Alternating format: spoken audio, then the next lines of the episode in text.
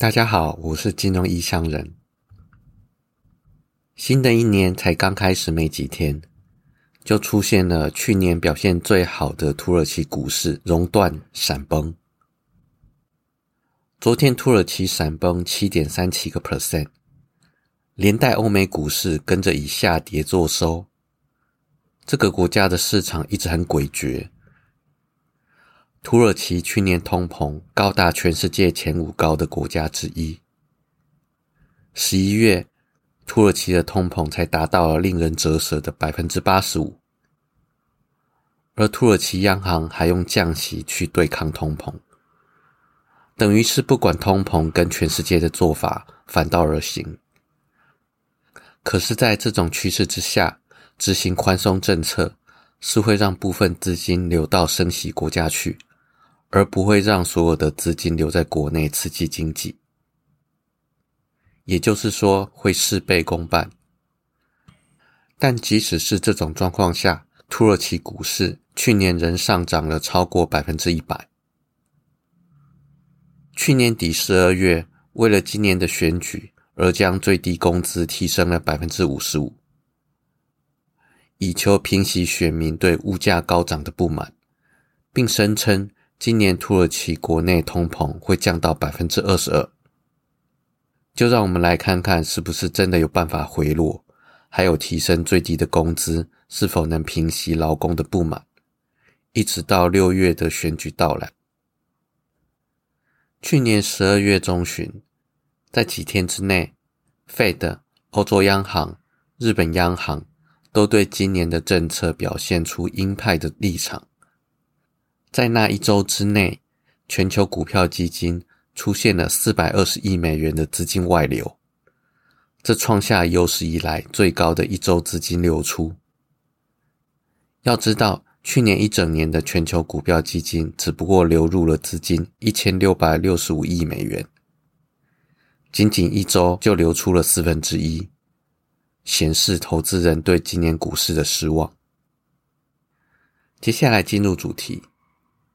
细数一下去年的金融危机事件，上半年有币圈的 Luna 危机，下半年有瑞士信贷重组，币圈 FTX 破产，十二月的时候还有黑石集团限制投资人提款。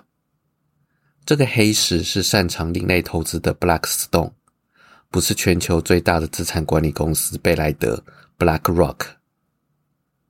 这些事件显示。币圈金融风暴已经发生，实体金融危机仍然处于前期，只是发生一些前兆而已。真正重大的事件还没有出现，也就是说，今年实体金融风暴还没有正式开始。币圈的 Luna 还有 FTX 事件，我都有讲过，有兴趣的可以往回找找去年录制的节目来听。但是漏掉的瑞士信贷跟黑石集团的部分，今天在这一集来补讲。瑞士信贷是瑞士第二大的银行，是属于大到不能倒的金融机构之一。所以，当瑞士信贷出现危机的时候，市场开始担忧二零零八年金融风暴的重现。但是当时我判断这件事并没有严重到会导致金融风暴的发生。顶多算是前兆，所以当时没有提。瑞士信贷之所以落入重组这般的际遇，主要原因是公司一再爆发出重大的丑闻。从二零一二年开始，几乎一年一爆，除了二零一六年没有以外，其余十年都至少有一件重大的丑闻。这些重大的丑闻有：二零一二年的涉嫌操纵 LIBOR 被调查；二零一三年美国司法部调查 MBS 销售行为；二零一四年承认为客户逃税，遭到美国罚款二十八亿，隔年 CEO 下台；二零一五年涉嫌限制利率交换市场的竞争。遭到退休基金控告。二零一七年支付五十三亿的罚金，与美国司法部和解有关 MBS 销售的诉讼。二零一八年，招聘中国高层的干部子女任职，遭到美国罚款四千七百万。二零一九年，莫桑比克二十亿借款案遭到员工诈欺至少两亿。二零二零年，高层内斗爆发间谍事件，CEO 下台。二零二一年，有两个大客户爆仓倒闭，分别损失五十五亿跟十七亿。二零二二年，遭到瑞士法院判决洗钱罪名成立，董事长、CEO 下台。听到这里，再怎么状况外的人。都应该会觉得这间公司到底怎么了吧？这明显引发了市场担忧。去年十月初，回国瑞士信贷未满三个月的 CEO 科纳，还特地发信给员工、投资人还有客户，说明瑞士信贷仍有充足的准备金、流动性还有资本都相当的充裕，足以抵挡风险。但是这番言论。反而让市场更为担忧，因为二零零八年贝尔斯登 CEO 也发表过类似的言论。三天后，贝尔斯登的股价暴跌超过百分之九十，随后就被 J.P. Chase 低价收购。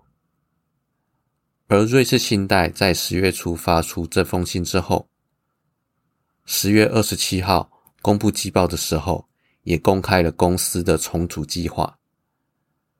虽然没有到倒闭或被收购的地步，但离砍掉重练也没有多远了。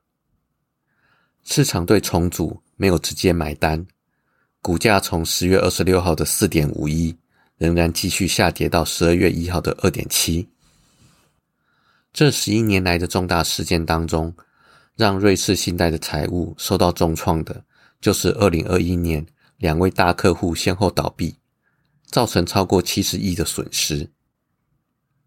第一个是 Bill Wang 操盘的 Archegos，这个基金用五六倍的杠杆压住腾讯音乐、跟谁学、百度、爱奇艺等等的中资股，但这些股票因为中国政策的改革冲击，纷纷重挫，Archegos 被迫平仓。所有提供融资的投资银行损失大约一百亿，其中瑞士信贷损失最严重，五十五亿。而笃信基督教的 B O one 则被检察官以证券诈欺还有敲诈勒索罪起诉。另外一位倒闭的大客户，则是以供应链融资著名的 Greensill。供应链融资并不是什么创新。许多金融机构都有提供这样的业务。这个业务是这样的：每当供应商卖出货物的时候，可以把交易资讯还有单据提供给金融机构。金融机构在检验之后，就可以先用折价支付款项给供应商，以后再由买方全额给付给金融机构。对卖方来说，可以提早拿到款项。增加资金周转的灵活度，对买方来说可以延后付款，降低资金成本；而对金融机构来说，则是可以赚到一些风险不高的利润，是一个不错的三赢商业模式。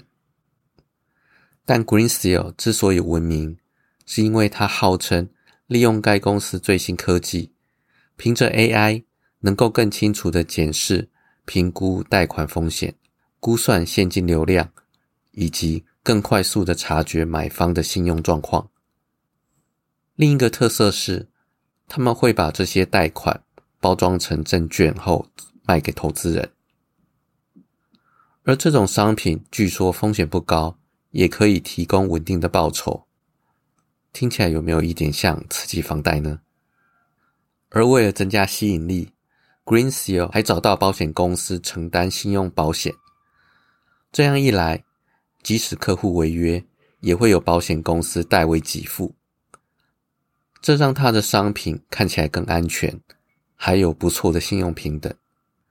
但这种商品的不透明就是潜在风险，所以东京海上因为发现有员工核准了超出职权的相关保险延展，而书面通知不再续保。Green Seal 一时之间找不到其他的保险公司合作，不是条件太严苛，就是已经不再往来。在别无选择之下，Green Seal 把东京海上告上法院，但法院驳回这个请求，因为这些保险公司曾经警告过 Green Seal 了。这项判决为 Green Seal 敲响了丧钟。之后，Green Seal 申请破产。在那之后。他号称最新金融科技可以精确预测现金流量的科技被爆出，其实只是用试算表算出来很粗浅的预测而已。而瑞士信贷曾经为了 Greensill 募集了四个供应链融资基金，总共价值一百亿。在经过追回资金等操作之后，最终承受了十七亿的损失。而其他让瑞士信贷名誉扫地的丑闻，则有间谍案、瑞信高层雇佣人员跟监转职的高层，另外还有瑞士法院宣判瑞士信贷与前员工涉嫌为保加利亚的毒贩洗钱的罪名成立，成为该国第一次有银行在刑事案件中被判有罪的记录保持者，加上公司连三季的亏损。CEO 因此而辞职，而他的上司董事长离职原因更为离奇。该董事长违反英国的防疫规定，在隔离的期间偷溜出门，到伦敦看温布顿网球公开赛的决赛。而黑石集团限制投资人赎回的事件，则是去年十二月一号，因为投资人申请赎回激增，黑石突然宣布。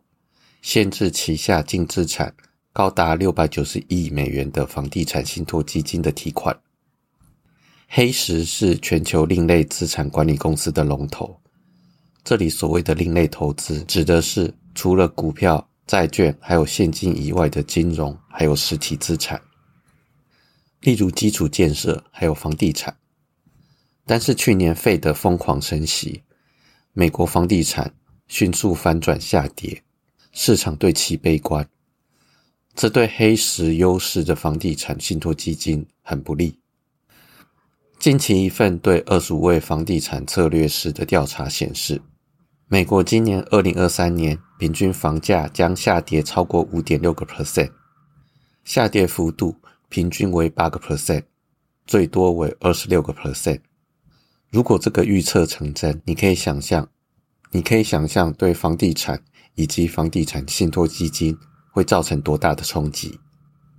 虽然讲黑市房地产信托基金的时间比较短，但不代表它比较不重要。二零零七年发生刺激房贷风暴，隔年二零零八就发生了前五大投资银行倒闭、收购、转型的金融风暴，现在又发生了黑市房地产信托基金的限制赎回，更让今年的市场。蒙上一层挥之不去的阴影。我是金融异乡人，今天就先到这边，下周再见，拜拜。